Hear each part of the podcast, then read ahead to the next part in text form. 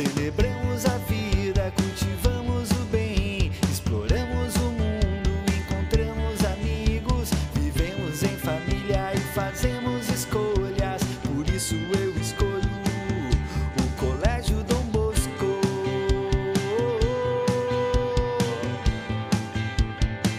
Olá, sejam todos bem-vindos para mais um bate-papo da série de podcasts do Colégio Salesiano Dom Bosco de Porto Alegre.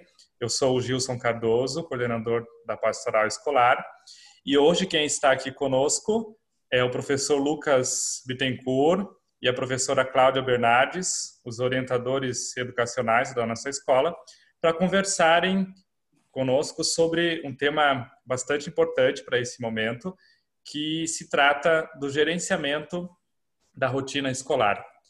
Então, é, professor Lucas, professora Cláudia, sejam bem-vindos. Bom, então, uh, antes de mais nada, também nós queremos saudar a todos, né, com muito carinho, tanto da minha parte quanto do professor Lucas, e acolher as famílias com um abraço especial. Uh, e também esperamos, assim, poder conversar, né, um bate-papo e trazer algumas considerações relevantes sobre a experiência que estamos passando. Bom dia a todos, com muito carinho. A gente também se dispôs a estar aqui conversando com vocês e podendo refletir sobre essas questões tão importantes para essa época. Obrigado, Gilson, pela tua acolhida e esperamos poder dar conta das, das tuas perguntas. Muito obrigado a vocês pela disponibilidade também aqui conosco, né? E na nossa nosso momento aqui vai ser um bate-papo assim bastante informal. E eu queria começar então esse, essa nossa conversa perguntando assim, é, propriamente como é, as famílias podem estar se planejando, né, organizando de uma forma melhor os estudos nesse ambiente de casa, né, visto que agora é, esse, essa divisão né, de estudar na escola e voltar para casa, fazer as tarefas, ele não existe, né? O ambiente é, é um só, né? Todas as atividades são feitas dentro de casa. Como que sugestões, dicas, o que vocês falariam para as famílias sobre isso? Bem, inicialmente, né, ninguém estava preparado para tamanha mudança. Uh, da noite para o dia, nos vimos obrigados a fechar a escola na modalidade presencial, né, que foram ali apenas 18 dias de aula presencial, e dar continuidade à escola virtual a previsão inicial do retorno seria 6 de abril, depois 1 de maio. E assim fomos aguardando, né, chegar o dia do retorno, né, Lucas? É, e acho importante levar em conta que essa expectativa também era dos estudantes, dos professores e das famílias. Independente da faixa etária, todos nós estávamos esperando voltar logo. E se lembrarmos tudo o que vivemos entre março, abril e maio, a gente vai se dar conta de que ainda estávamos entendendo o que estava acontecendo com o mundo. É, tínhamos preconceitos e opiniões muito rasas acerca do que realmente significa a pandemia se comparássemos com o entendimento que temos hoje. Nem imaginávamos ainda as adaptações que precisaríamos fazer, né, Cláudia? Sim. Uh, e até hoje, né, nos mantemos nesse desejo de voltar. E com os dias passando, nós fomos reorganizando e diante de tantas incertezas, né, de tantas inconstâncias, fomos nos adaptando na medida do possível. Como eu sempre digo, né, um dia de cada vez. Acho importante todo mundo ter a consciência de que a escola não parou. Isso tem que ser levado em conta, né? Porque o tempo foi passando e demonstrando a todos que a casa seria o nosso ambiente de convivência integral então, fomos buscando reestruturar uma nova rotina, reaprendendo diariamente com essa nova modalidade, professores e estudantes lidando com uma nova plataforma de ensino, tudo isso à distância e de uma forma muito rápida. É, em educação, as coisas acontecem muito processual e dessa vez a gente foi pego de surpresa e a escola precisou agir rápido. É, e foi bem isso, assim, que então, desde então, estamos, né, diariamente aprendendo a nos reestruturar, nos ressignificar fatos, as rotinas, as logísticas, né? Que já estavam bem estabelecidas, né? Já faziam parte das nossas vidas. Todos nós tivemos que sair também da zona de conforto, né? E, e é bem compreensível que também nos sentimos um pouco contrariados, né? Todos dentro de casa e tendo que gerenciar a casa, o trabalho, o colégio, as crianças, os adolescentes, o lazer também, que a casa passou a ser, né, o espaço de lazer, a academia, né, e principalmente todas essas emoções que envolvem, né, uh, tudo isso, assim, tudo num único ambiente, todo mundo conectado. E a gente sabe também que desempenhamos papéis em cada ambiente. E aqueles que em casa eram filhos agora são também alunos.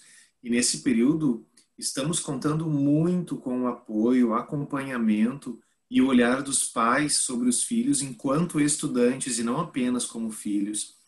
Está sendo uma oportunidade de conhecer as suas reações diante dos estudos, dos desafios e das incertezas que esse momento tem nos proporcionado. A educação dos filhos é interesse comum entre família e escola. Por isso que somos um do outro braço direito, né, em parceria. É, e a gente também acredita, né, uh, que a estrutura familiar ela é modelo para os filhos. Então, a rotina familiar ela é muito importante neste momento, em todos os momentos, mas sobretudo neste momento, né? E o isolamento social, então, ele está sendo um processo de aprendizagem única para todos nós. Olhar as crianças, os adolescentes, além de filho, né, mas também acompanhar enquanto estudante e protagonista desta construção, né, uh, da sua construção de aprendizagens múltiplas. Todos, desde a educação infantil ao ensino médio, precisam deste olhar. Acompanhar é sempre é fundamental sempre, né, mas durante a quarentena eu acho que se tornou um desafio para as famílias assim uh, pois estamos dividindo, dividindo papéis, né, entre ser pais e ser professores.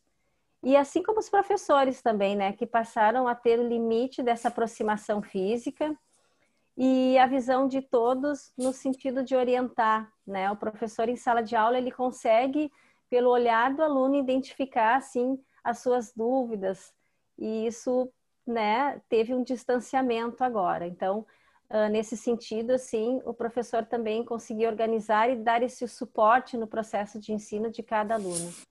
Por isso, né, Cláudia, que a gente insiste tanto na abertura das câmeras.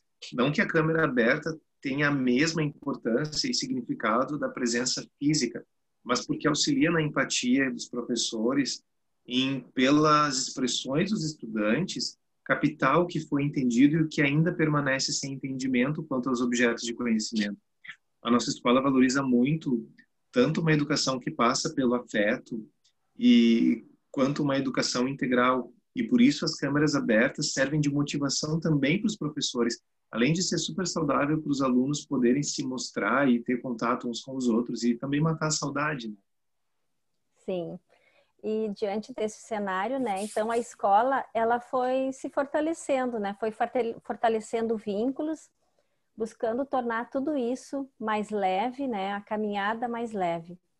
E nota-se que mesmo longe, estamos mais próximos, né, porque diariamente, né, pelo fato de estarmos dentro de casa um do outro, isso também nos aproxima muito. Uh, a escola também ela permanece viva e em movimento desde o início, né? Também foi uh, um dos nossos direcionamentos, assim. Por isso a nossa constante preocupação, assim, que os, de os alunos manterem os vínculos, né, com seus professores e colegas. O nosso cuidado e desejo também sempre foi diante deste tempo de isolamento, uh, sobretudo assim o colégio se manter ativo, próximo, né, sempre aprimorando a qualidade de ensino e principalmente esse processo, né, o processo de aprendizagem, na construção do, do conhecimento né, em todas as etapas. Uh, estamos aprendendo juntos, né, todos os dias e buscando alternativas diante do sistema de educação, assim que o Colégio Dom Bosco, enquanto escola salesiana, também acredita. Puxa, sabem que é, ouvindo assim, né, vocês comentando, é, a gente torna consciente também quantas coisas são necessárias né, para uma rotina de estudos. Né? Tá, para a gente que está constantemente nesse ambiente, assim, tudo é muito natural, assim, essa nossa organização. Mas quando a gente para para expor isso, assim, né, é, e falar e comentar o que é necessário, a gente vê que realmente é uma é, são coisas assim bem importantes, né? E, e, e, é importante também as famílias estarem é, conscientes disso, né? Por isso que eu acho que essas dicas assim que vocês trazem, elas podem sim contribuir muito, né, para a rotina é, dos estudantes, né? E mas agora, se mais é, um pouquinho antes de eu, de eu, começar aqui a falar, vocês trouxeram também uma uma questão importante, assim, que eu acho que é sobre também assim a, a importância que tem de a gente é, tornar esse esse momento leve, né? O momento de estudo ele tem que ser sempre tem que ser um momento leve, prazeroso, mas nesse momento que a gente está assim de uma forma muito é, quase que é, sei lá quantas horas por dia, né, o dia inteiro assim na frente do computador, isso tem que também ser prazeroso para que não se torne cansativo e de certa forma assim é, desestimulante, né, para o estudante. Então, é, a próxima pergunta assim, é nesse sentido, assim, o que que a gente, como nós podemos tornar mais leve assim esse ambiente? Que é dentro de casa, é na frente do computador. Né? É, bom, diante de todo esse cenário, né, nós acreditamos muito que diante de qualquer situação assim que a vida nos oferece e principalmente quando a solução não está ao nosso alcance, né, e não temos o controle, como é o caso da pandemia, é preciso sermos resilientes, né, sermos pacientes e deixar que a crise que essas situações nos causam, né, não seja motivo também de desestruturação interna, né, Lucas? Penso que é preciso sim conseguir gerenciar as emoções. É, e sabe, Cláudia, te ouvindo, a gente concorda nisso. A tendência é a ansiedade. O que, que é a ansiedade nesse momento? É essa força interior que nos faz pensar que só vai acontecer o que é ruim então, também um medo de transformar esse tempo em um problema sem soluções. A gente sabe que vai passar. E é nessa perspectiva que devemos manter os nossos alicerces também emocionais. Acredito que momentos como esse servem muito para nos conhecermos melhor, né? Pois a gente acaba descobrindo nossas verdadeiras reações quando estamos diante de situações eh, de conflito e de contrariedade também. É uma situação adversa. Sim, e, e, isso não é diferente com as crianças, né? E com os nossos jovens também, que por vezes, assim, surpreendentemente, né, conseguem enfrentar melhor que um adulto, né? O cenário, às vezes, para o adulto se torna, claro, até pelas questões de mais responsabilidade, uh, consegue, é um cenário mais uh, de desestruturação mesmo que a criança e o jovem ele consegue lidar melhor. Então, isso passa muito pela forma também que a experiência está sendo conduzida e administrada, né? Uh, é fundamental sempre, não somente na quarentena, mas sempre, assim, que o, que o ambiente familiar também seja um lugar saudável, né? Com valores estabelecidos, rotina, organização, que tenha uma harmonia. Pois, se a gente for pesquisar, né? As pesquisas já comprovam que um ambiente harmonioso, em um ambiente harmonioso, a criança também desenvolverá recursos emocionais como a segurança e a confiança, né, diante das mais variadas experiências. Uh, então, está sendo uma oportunidade para fortalecer, para nos fortalecer, né, diante dos desafios e nos preparar também para escolhas sadias e possíveis frustrações que ao longo da vida acontecem. O adolescente e a criança, ela tendo essa oportunidade, ela consegue se reestruturar e consegue lidar melhor também com as frustrações. A gente atendendo a os estudantes da escola e os educadores e também as famílias tem percebido que essa experiência que estamos passando também é uma grande oportunidade de aprendizagem e de descobrir em nós e em nossos filhos e em nossos pais e em nossos companheiros de vida outras capacidades e habilidades que talvez se não tivéssemos nessa situação não teríamos oportunidade de serem reveladas porque só em casa tem muita vida acontecendo e isso precisa ser levado em conta. É, e também quando nos conhecemos, nos com, uh, compreendemos o nosso funcionamento, né? Em momentos de crise, nós vamos conseguir lidar melhor com, com o imprevisto, utilizando os nossos recursos internos e conseguindo gerenciar melhor as nossas emoções. Eu trago essa reflexão até porque a escola, ela desde o início da pandemia, teve um olhar muito sensível e emocional nas decisões da permanência dos estudos. Primeiramente foi em atender e satisfazer né, as demandas dos alunos, assim. Foi a nossa primeira preocupação, assim, né, dos alunos e professores. Oferecer um suporte, acolher, ouvir e auxiliar. E daí, consequentemente, também atender as necessidades de cada família.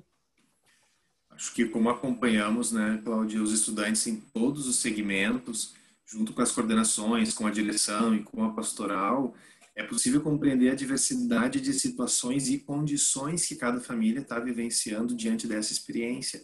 São reações únicas e sabemos que administrar perdas, incertezas, emoções e tudo que se passa no convívio familiar se torna muito desafiador.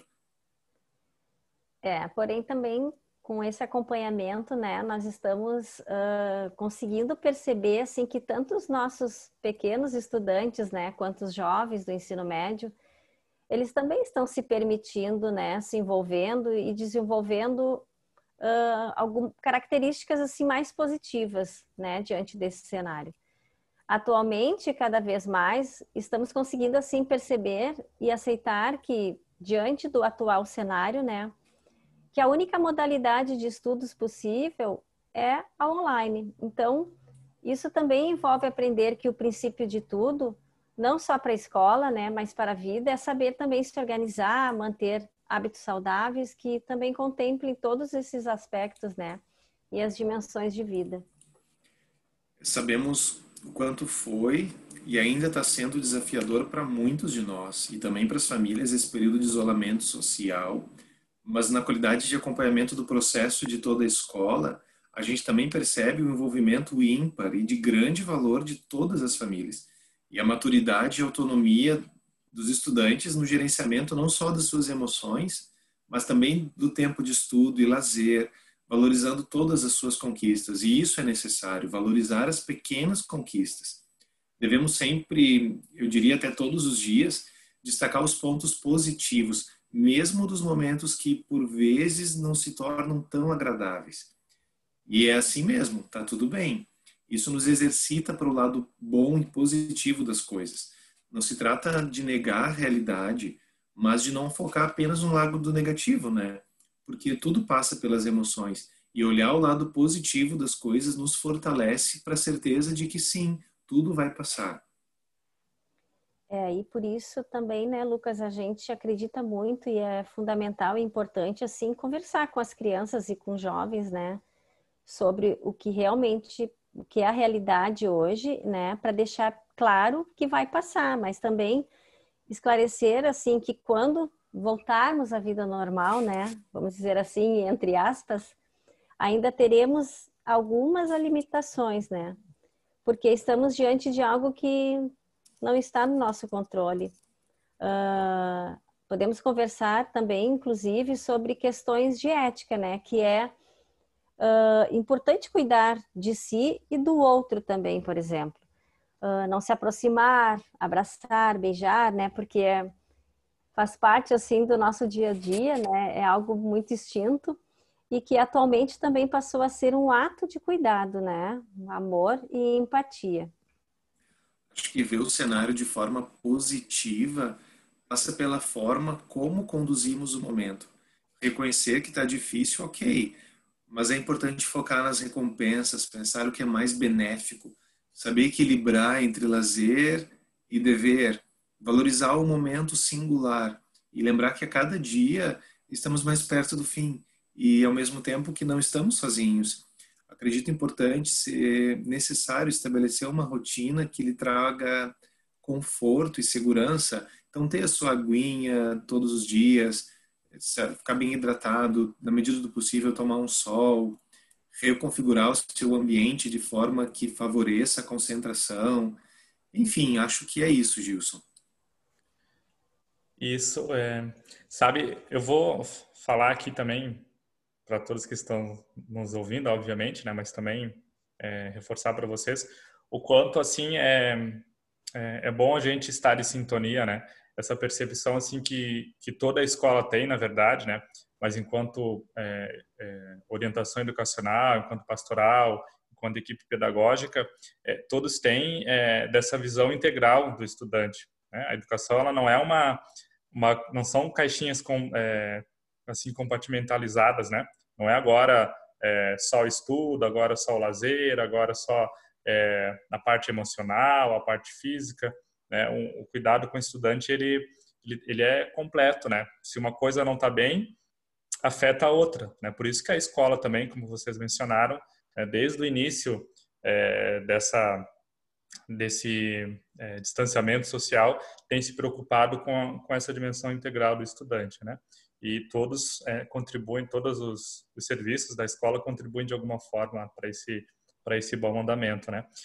Bom, mas assim, em vista do nosso tempo também, é, adianto para vocês que eu vou fazer aqui a última pergunta, né, para a gente partilhar um pouquinho, tá? E que eu acho também que é uma pergunta que que é de grande expectativa assim para as famílias, né? É, sobre a possibilidade de retorno às atividades presenciais. O que vocês poderiam é, dizer para quem está nos escutando? Bem, Gilson, né? Antes de mais nada, assim, uh, é preciso também a gente compreender que desde o início todos, né, esperávamos um retorno mais rápido, assim, como já mencionamos, né, no nosso bate-papo. E agora já compreendemos o quão delicado significa esse retorno, né? Que envolve uma série de complexidades, não só pedagógicas, porque a escola está preparada, né, com todos os protocolos de retornos exigidos pelo governo, mas também pelas questões de logísticas e, novamente, uma organização familiar, né? A família vai ter que repassar por uma nova reorganização agora. Né, Lucas? E ouvindo, sim, Cláudia, e ouvindo as pessoas nessa época, a gente percebe claramente que muitos aguardavam que esse, esse possível retorno significasse voltar a ser como era antes, ou como sempre foi, escola cheia, crianças se abraçando, brincando, usando a pracinha, enfim. Porém, precisamos ter a clareza de que esse retorno vai ser muito diferente do que estávamos acostumados a vivenciar nos espaços lá do Colégio Dom Bosco, né? É, e também, assim, de acordo com os protocolos oficiais, né, o, esse retorno, ele será de uma forma gradual, né, ele vai exigir uh, de nós uma nova adaptação, e sobretudo em relação ao comportamento, né, eu acho que o distanciamento físico entre eles é o mais importante. E nós sabemos que para as crianças e tantos para os jovens e até para os professores, para todos nós, né, talvez seja o aspecto mais difícil, pois todos estamos com muitas saudades e, né, e valorizamos também essa interação. Então, por isso, vamos precisar reforçar ainda mais a parceria, né, manter ainda mais essa parceria entre família e escola, a fim de que os comportamentos exigidos para que o retorno ocorra sejam trabalhados com as crianças, né? Além disso, uh, também o próprio uso das máscaras, né? Não será, não é uma questão opcional, né? É uma questão obrigatória. Então, tudo isso uh, vamos precisar agora reforçar e nos reorganizar também. Uh, porque também não se trata de uma escolha, né? Em se sentir à vontade ou não. É necessário, né? Tudo isso, novamente.